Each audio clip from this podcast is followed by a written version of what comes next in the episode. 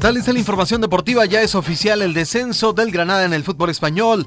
El equipo de Guillermo Ochoa perdió dos goles a uno ante la Real Sociedad en la jornada 35 de la Liga Ibérica. Carlos Vela consiguió el primer tanto de la Real Sociedad al minuto 45 antes de que terminara la primera mitad.